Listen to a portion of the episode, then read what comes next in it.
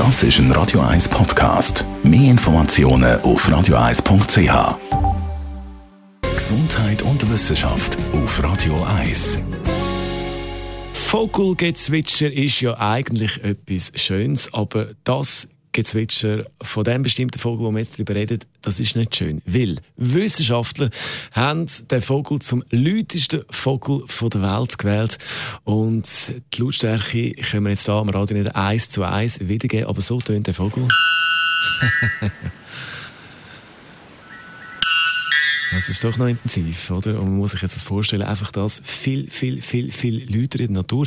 In der Tiefe vom Amazonasgebiet hat man den Vogel entdeckt. Der Zapfenglöckner heisst er offiziell. Und da hat man den Pegel gemessen von dem Gezwitscher.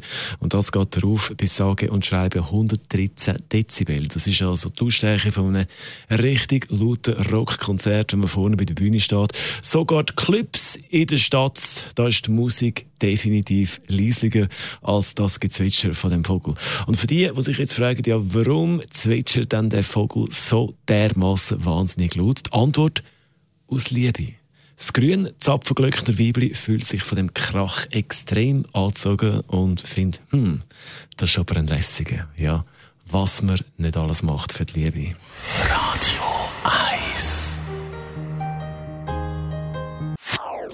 Das ist ein Radio 1 Podcast. Mehr Informationen auf radio1.ch.